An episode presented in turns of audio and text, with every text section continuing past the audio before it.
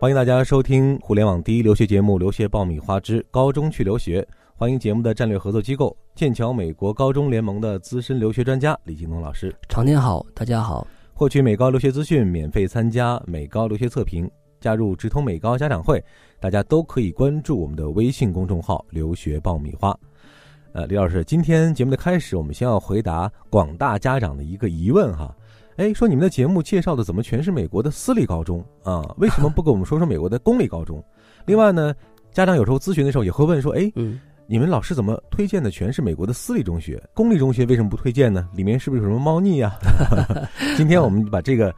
呃，公立学校和私立学校来好好的厘清一下啊。好的，没问题。那首先回答你刚才这个问题哈，就是为什么现在推的都是私立高中？这个主要就是跟美国的公立学校跟私立学校它所承担的不同任务有关系。在美国的教育制度下，公立高中跟中国的公立高中一样，它是承担美国公民的这种义务制的教育。所以呢，所有的公立高中它的教育经费的来源全部是政府来的。那么有的是从联邦政府，还有的是从这种呃州政府、县政府、郡政府，是从这个地方来的。所以呢，就是要求所有的公立高中，你的教育目标就是要对本国公民，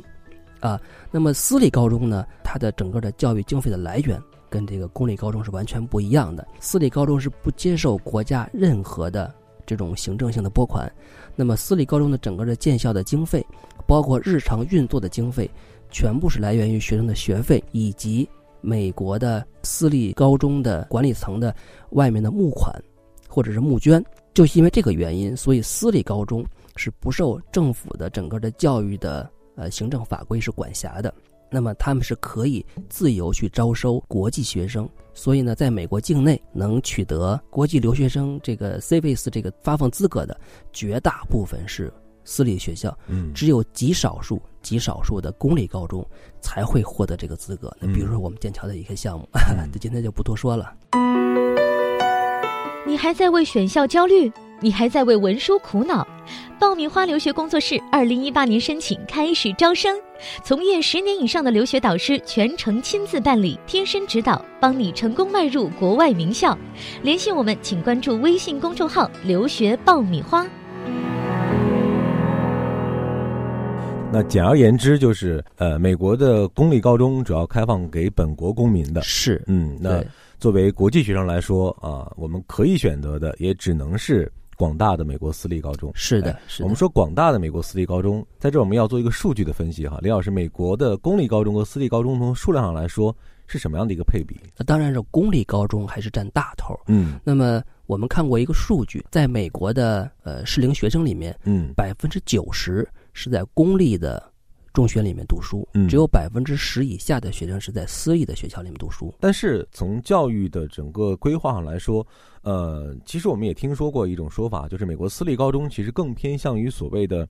精英化或者是高端化的这样一个教育。是的，是的，因为这个很容易从收费上可以看出来。那么私立高中，呃，在美国的收费，呃，实际上是很多的呃中等收入以下的家庭是支付不了的。嗯呃，公立高中呢是基本上都是免费的，嗯所以从收费上就会把整个的美国的一个消费人群给划分的两个层次。嗯另外呢，呃因为公立高中它是要面对本国的公民提供教育，所以呢，从小布什时代，美国的公立高中就有一个口号，就是不让任何一个人掉队，嗯而私立高中呢就没有这个说法。所以呢，呃，因为收费的原因，因为所住的区域的原因，私立高中在美国境内承担的大部分的是精英式的教育。可以这么理解哈，美国公立高中其实更多的是一种公共资源，啊、，对，是一种面向广大的美国民众的一种普及性的呃福利也好，是嗯，那么私立高中完全是市场化运作的，呃，它面对的是有更高的这种。呃，教育需需求求的人群啊，是来进行针对性的服务。那么，我们再从详细的几个几个角度来分析啊，比如说从师资，比如说从教学的方向，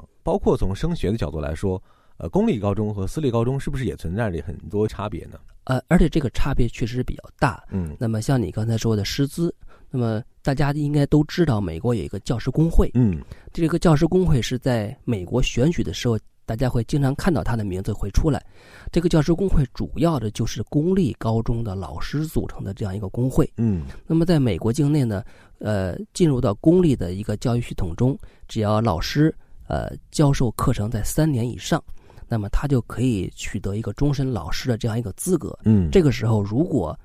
学校想解聘、嗯想开除，那么会很麻烦的，因为嗯工会会找上门来闹。嗯所以公立的学校很少去开除他的老师，嗯而私立学校就不一样了。私立学校全部是聘用制，有的是一年一聘，有的是五年一聘。呃，所有的老师是要签署一个工作合同，嗯，那么工作合同上会有很多很多的责权利。嗯那么如果老师达到了标准，会续聘；达不到标准，直接解聘。这是两种完全不同的方式。嗯所以从这个来就可以看出来，一个是存在着一个巨大的竞争力，一个是呢是呃稳定性。那么嗯这两个呃比较起来呢，有竞争力的一定会推动整个的教师的一个教育水平的呃快速发展。嗯，换个角度来讲呢，呃，公立高中老师可能也更难管一些啊，因为毕竟是终身的这样的一个身份嘛。对对嗯对，所以是说在管理方面可能不如这个私立中学对于师资力量可以提出更高的这种标准和要求。哈对对嗯尤其是像美国有一些呃大城市，比如说像呃洛杉矶、纽约这些大城市里面有一些比较不好的这个学区里面的这个老师，他的整体的素质确实是不是特别特别的嗯呃高。这里是互联网第一留学咨询分享节目《留学爆米花》，欢迎继续收听哦。刚刚说到的是师资哈，是呃，另外呢，我们再来说说位置哈，嗯呃，美国的公立高中和私立高中是不是划分的这个势力范围也不太一样？那当啊，然了，因为、嗯呃，我们刚才讲过了，公立高中是要拿整个的一个政府拨款，它要为整个的区域做免费的服务。嗯那么很多的，我们过去讲过，美国也有学区，嗯那么这个学区主要就是对公立高中而言，嗯很多公立高中呢是要覆盖呃这个镇啊、呃或者是街道，嗯或者是一个城区的一个一片，嗯所以很多公立高中是在整个的一个市中心或者镇中心，嗯啊，或者是一个居民的集中的一个聚居地嗯啊，它要服务周边地区嘛。而私立高中就不一样了，因为嗯私立高中不用说有一个严格的一个区域划分，嗯那么它选择地址呢，主要是呃取决于一个成本。嗯啊，一个是周围社区的一个呃是这个经济水平啊，包括一个人文素质。所以我们看到很多的私立高中是在呃市郊嗯或者是两个镇的中间相对比较远的地方啊，对，相对比较远，对对对。嗯嗯对这这也是一个个经济性的考虑。啊，这也是他，因为嗯他从这个整个的教学的目标来嗯出发的。嗯嗯，还要从这个课程设置上，其实我们仔细分析，两类学校也有差别。是嗯是是，刚才我们讲他是这个不让任何一个人掉队，嗯所以呢，在美国的公立高中里面，它除了这个正常的高中知识的教学之外，还会提供很多的这种职业化的课程。嗯因为美国的公立的学校里面，很多学生高中毕业之后是不选择去上大学，嗯，而是直接去参加工作，比如说做水电工，技能性的呃，职技能业性哈工作，对对。嗯所以他很多的这种证书的培训是在公立高中的阶段啊来参加培训的。嗯那么这个它的很多特色课程是为了他们做职业的选择，而私立高中呢，它的特色课程实际上就是为了他升学去取得更深的一个学术知识所做的准备。嗯所以它这个两个课程难度、课程方向是完全不一样的。嗯，最后呢，我们会回归到一个现象，就是我们会发现，美国的应该说，呃，所谓的中产阶级或者中等收入以上的人群，嗯，他们对于孩子的就读的选择，更多的还是会送去私立学校啊。那当有然很多的名人啊，或是者大家熟悉的这个呃中产阶级的这样一些人群。对嗯，对，你比如说像那个奥巴马的女儿、嗯克林顿的女儿，呃，都是在这个华盛顿的那个呃西德威尔那个有一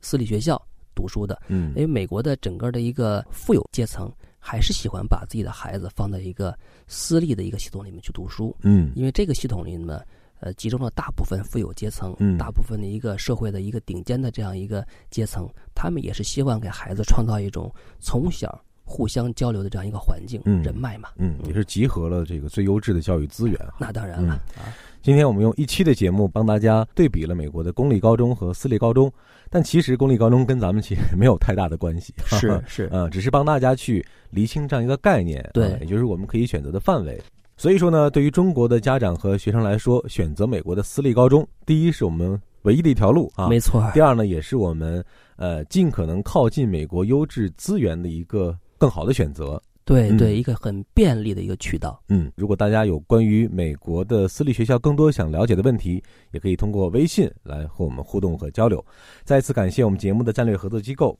剑桥美国高中联盟的资深留学专家李金龙老师。谢谢长天，谢谢大家。获取美高留学资讯，免费参加美高留学测评，加入直通美高家长会，大家都可以关注微信公众号“留学爆米花”。留学去美国，下一期节目我们接着聊。